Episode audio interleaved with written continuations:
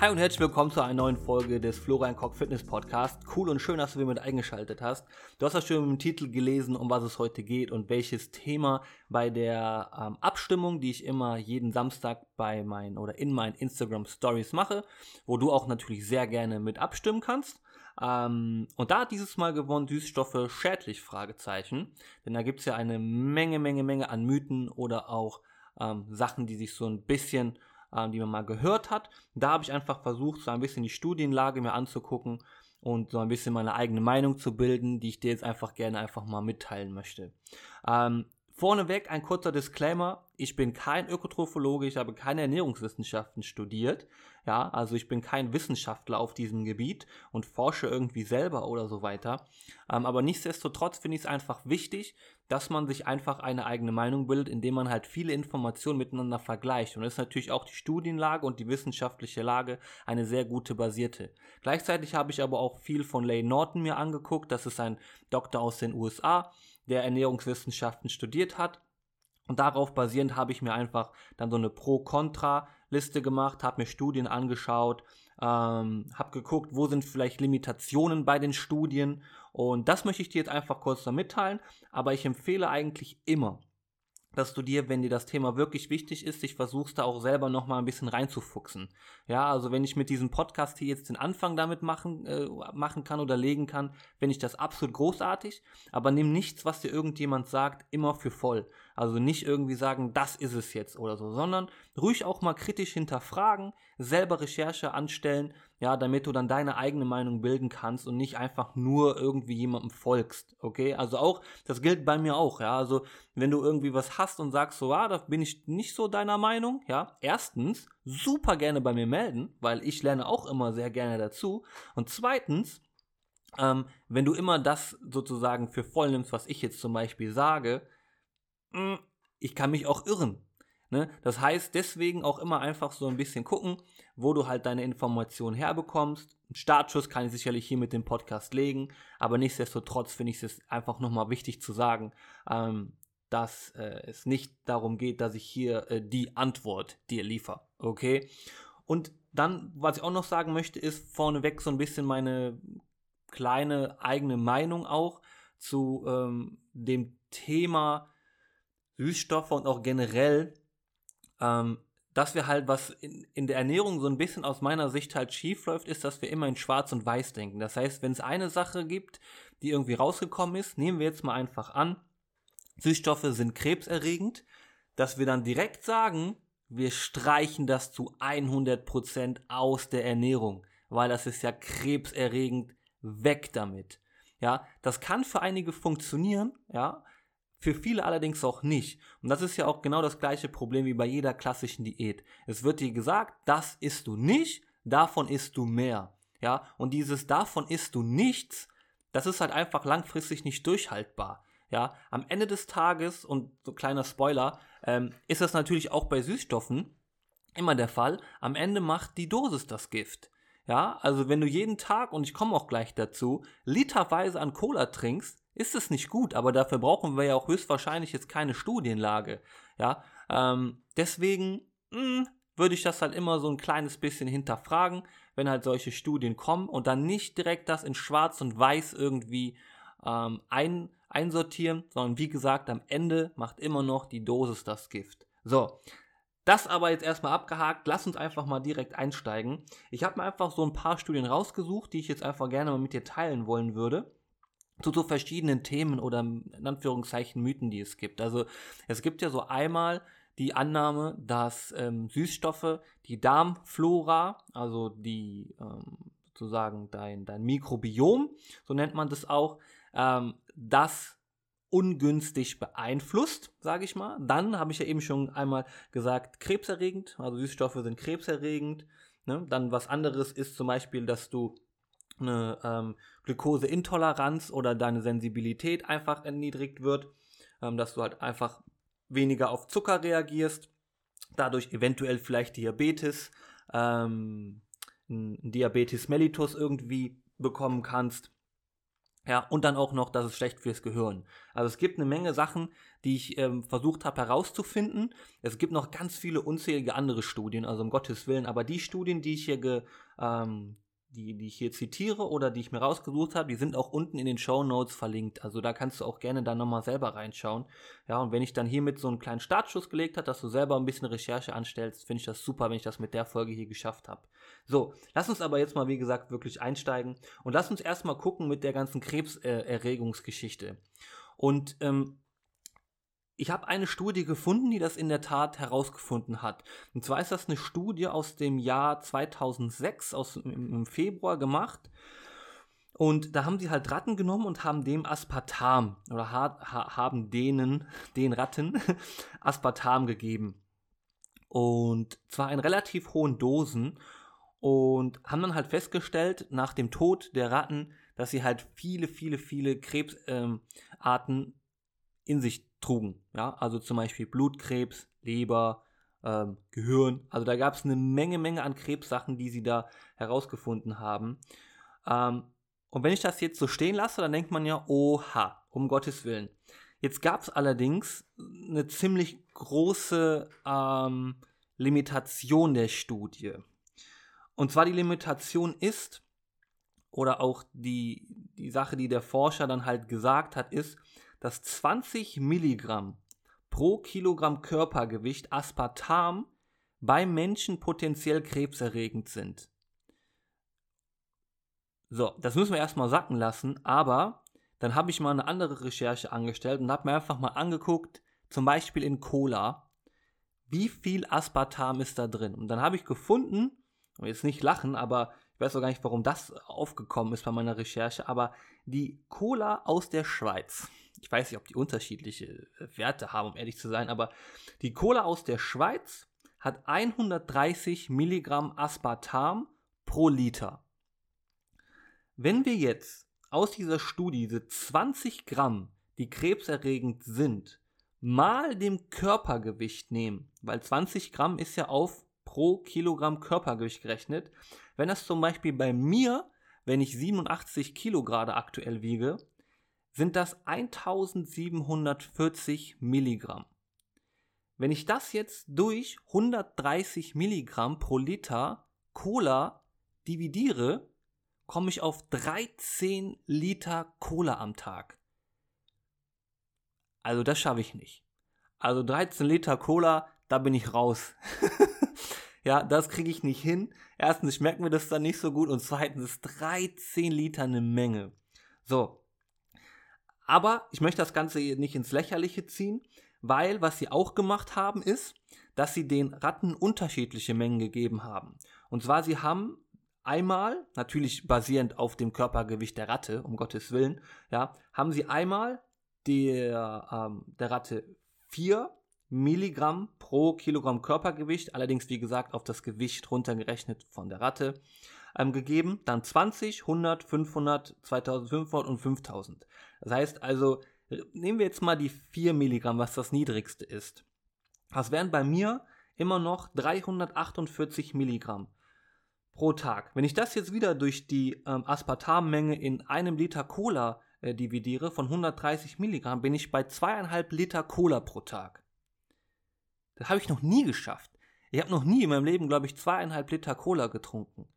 Wenn du jetzt allerdings jemand bist, der viel Cola trinkt und auch gut und gerne auf die zweieinhalb Liter kommt, würde ich eventuell versuchen, aber auch unabhängig von dieser Studie, das zu reduzieren. Ja, weil am Ende des Tages ist Wasser immer noch aus meiner Sicht, das ist auch nur meine persönliche Meinung, aber ich komme ganz zum Ende hin auch nochmal zu einer großen, ähm, zu einem großen Fazit aus meiner Sicht, ähm, immer noch das Beste. Und deswegen würde ich halt Cola so gut es geht versuchen zu reduzieren, ja. Aber, wie anfangs auch schon gesagt, nicht zu streichen, okay? Ja, weil wir sind ja immer noch, wenn du allein zweieinhalb Liter trinkst, bist du ja immer noch zehneinhalb Liter entfernt von äh, 30, okay, äh, von 13 Litern. Was halt die Dosis wäre, die gefährlich wäre. Okay, also auch da ist es eigentlich super unbedenklich aus meiner Sicht. Ja, ähm, deswegen dieses krebserregende Thema können wir, glaube ich, abhaken. Da habe ich auch so jetzt nichts weiter gefunden. Ähm, wenn du selber aber noch Sachen irgendwie findest oder so, melde dich gerne bei mir. Also ich bin der Letzte, der sagt, so, das ist jetzt in Stein gemeißelt. Ich lerne ja auch ständig weiter und wenn es was Besseres gibt oder etwas, ähm, was mehr, ähm, was mehr noch eine, eine, eine, eine andere Meinung quasi hat, dann bin ich gewillt, meine Meinung auch zu ändern. Ne? Also um Gottes Willen. Ja. Ähm, also krebserregend haben wir jetzt erstmal abgedeckt. Dann gehen wir jetzt mal einfach weiter zur Gehirnfunktion, bevor wir dann gleich zu dem großen Mikrobiom-Thema kommen. So, aber Gehirnfunktion da habe ich auch eine Studie gefunden, ebenfalls an Ratten getestet. Und das ist halt auch immer so ein bisschen das Schwierige. Ne? Also wenn da bei den Ratten was rauskommt, heißt das nicht direkt, dass das bei uns Menschen auch so ist. Ne? Ähm, so, aber so viel dazu. Was sie allerdings jetzt gemacht haben, ist, sie haben 24 Ratten genommen über sechs Wochen und haben den Ratten ähm, Aspartam und Saccharin, also einen anderen Süßstoff noch gegeben. Ja, ähm, in der Dosis 3 Milligramm jeweils. Ja, und das wären auch wieder 2 Liter Cola pro Tag bei Aspartam. Also auch jetzt nicht unbedingt ähm, super wenig. Ähm, und was sie halt dann get ge getestet haben, das war ein sogenannter Passive Avoidance Learning Test. Da hat die Ratte im Prinzip zwei Platten mit einem kleinen Durchgang. Sie kann von der Platte zu Platte wechseln. Und dann wird die Ratte halt einmal auf die eine Seite gestellt und auf dieser Platte wird, kriegt sie halt so einen kleinen ähm, Elektrostoß und dann flüchtet sie quasi auf die andere Seite und dann kann sie immer hin und her wechseln. So, und dann war das allerdings so, dass die Ratten, die halt das Aspartam bzw. Saccharin bekommen haben, ähm, nicht so häufig auf die andere Seite gegangen sind. Das heißt, sie konnten sich das nicht merken. Ja, und vor allem war der Test, ist der Test auch so, dass die Ratte, wenn sie auf der einen Seite ist und da kommt der Stoß, dass sie auf die andere Seite geht. Und die Ratten, die halt äh, nichts bekommen haben, sind halt schon generell auf die andere Seite gegangen, konnten sich also merken, okay, auf dieser Seite bekomme ich halt einen Stromschlag, dann gehe ich auf die andere. Und die Ratten, die Süßstoff, also Aspartam und Saccharin bekommen haben, sind halt da drauf geblieben oder erst später rübergegangen und so. Also, ne, auch da schwierig, ja, und deswegen auch da wieder Gehirnfunktion beeinträchtigt, mh, hm, schwierig, ja. Und zum Beispiel die WHO sagt dann auch, dass 5 Milligramm Saccharin unbedenklich sind. Und die Ratten haben ja jetzt 3 Milligramm pro Kilogramm Körpergewicht bekommen. Haben natürlich auch wieder, wie gesagt, runtergerechnet auf das Gewicht der Ratte, ja. Ähm, also auch da Gehirnfunktion bin ich mir nicht so ganz sicher, ja. Dann gehen wir mal weiter zu dem ähm, Glukose zu den Glukosenwerten. Jetzt haben wir dann die erste Studie wirklich an einem Menschen und die ist auch immer eigentlich ein bisschen aussagekräftiger.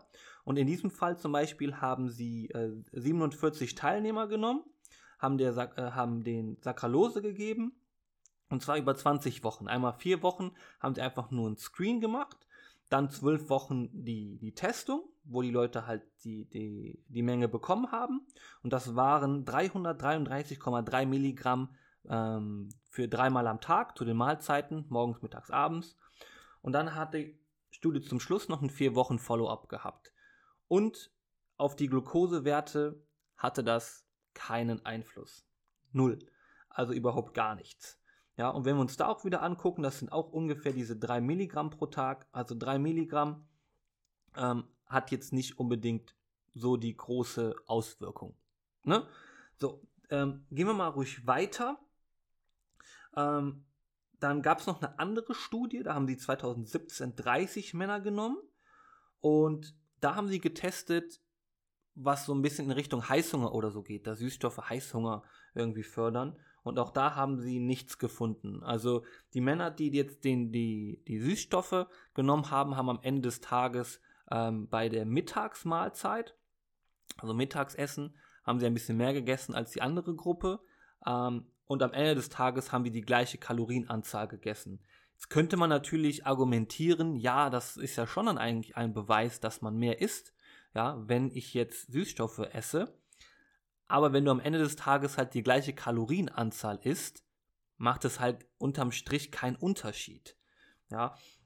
Und deswegen auch da kann ein Indikator sein, müsste man dann wirklich einfach nochmal individuell gucken, ob das der Grund ist ja, dass man Heißhunger hat. Und aus meiner Erfahrung ist es meistens immer eher ein anderer. Also es gibt meistens die Menschen, die halt generell viel gestresst sind, wenig dann essen, ja, oder sehr unregelmäßig essen und dann halt abends nach Hause kommen, wenn der Körper ein bisschen runterfährt und äh, dann ist so ein bisschen ist schwierig, ja, dann nicht über das Essen herzufallen, wenn ich den ganzen Tag nichts gegessen habe. Ne? Ähm, genau. So, jetzt kommen wir allerdings mal zu der Mikrobiom-Sache.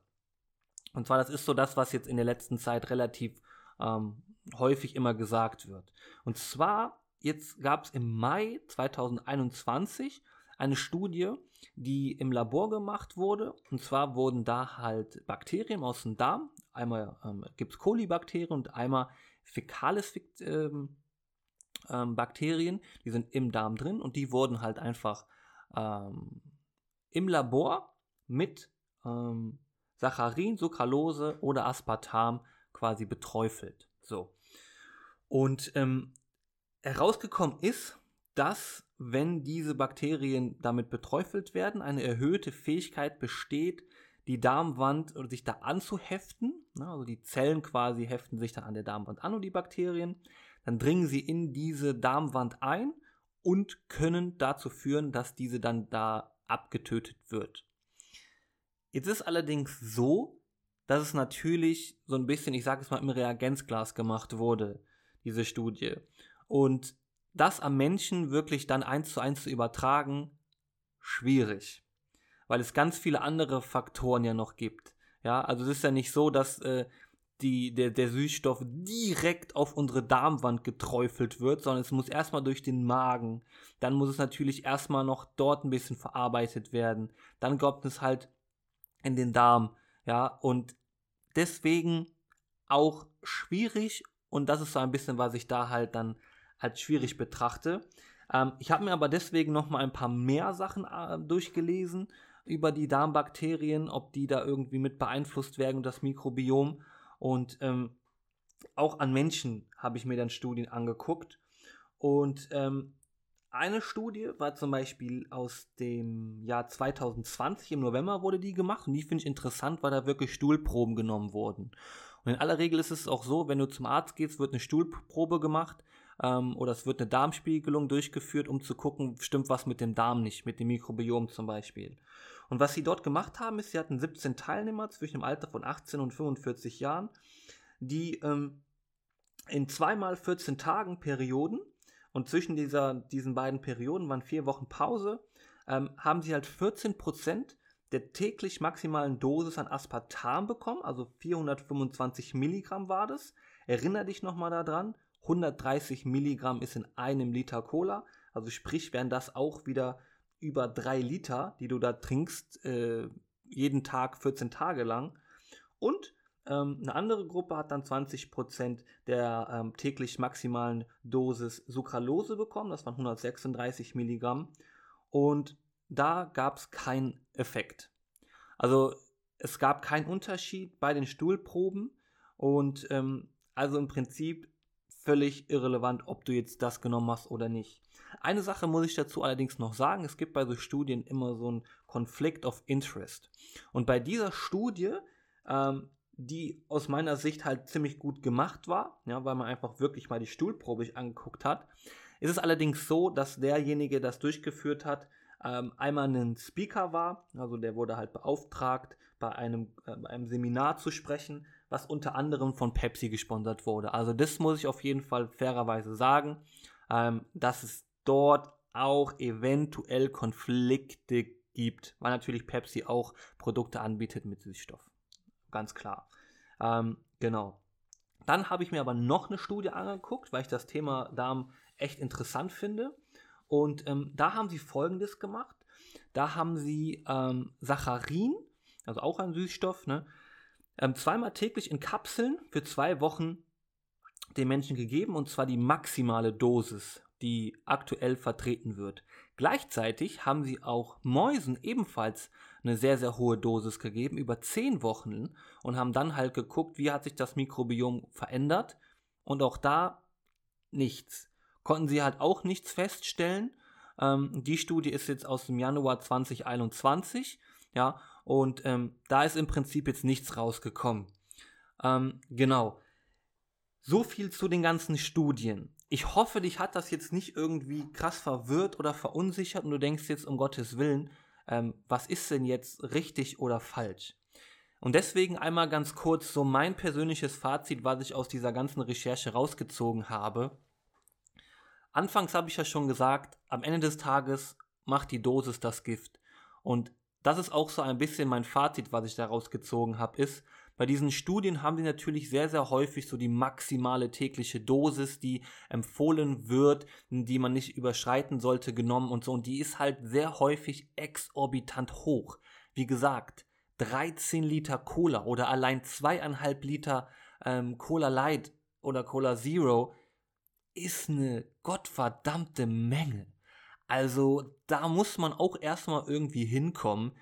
Und ähm, aus meiner Sicht, nichts ist irgendwie besser als Wasser, ja, und deswegen würde ich einfach sagen, wir müssen so ein bisschen die Kirche im Dorf lassen, weiter forschen, ja, weil wir da auf jeden Fall noch Bedarf haben, noch näher reinzugehen und dann auch herauszufinden, wenn Süßstoffe wirklich bedenklich sind, warum sind sie zum Beispiel bedenklich, ja, und in welchen Dosis sind sie dann auch bedenklich. Und wenn das irgendwann mal rauskommt, dass die Dosis wirklich so gering ist und dass es sehr wahrscheinlich ist, dass wir es hinbekommen, wenn wir zum Beispiel ein Liter Cola am Tag trinken oder nur eine kleine Flasche, eine 03er, dann würde ich hellhörig werden und sagen, hm, okay, da müssen wir vielleicht nochmal ein bisschen näher drauf schauen und vielleicht ändere ich dann auch meine Meinung. Aber bis, bis hierhin bin ich auf jeden Fall der Ansicht, man kann eine Cola trinken, ja, eine Cola Light, eine Cola Zero.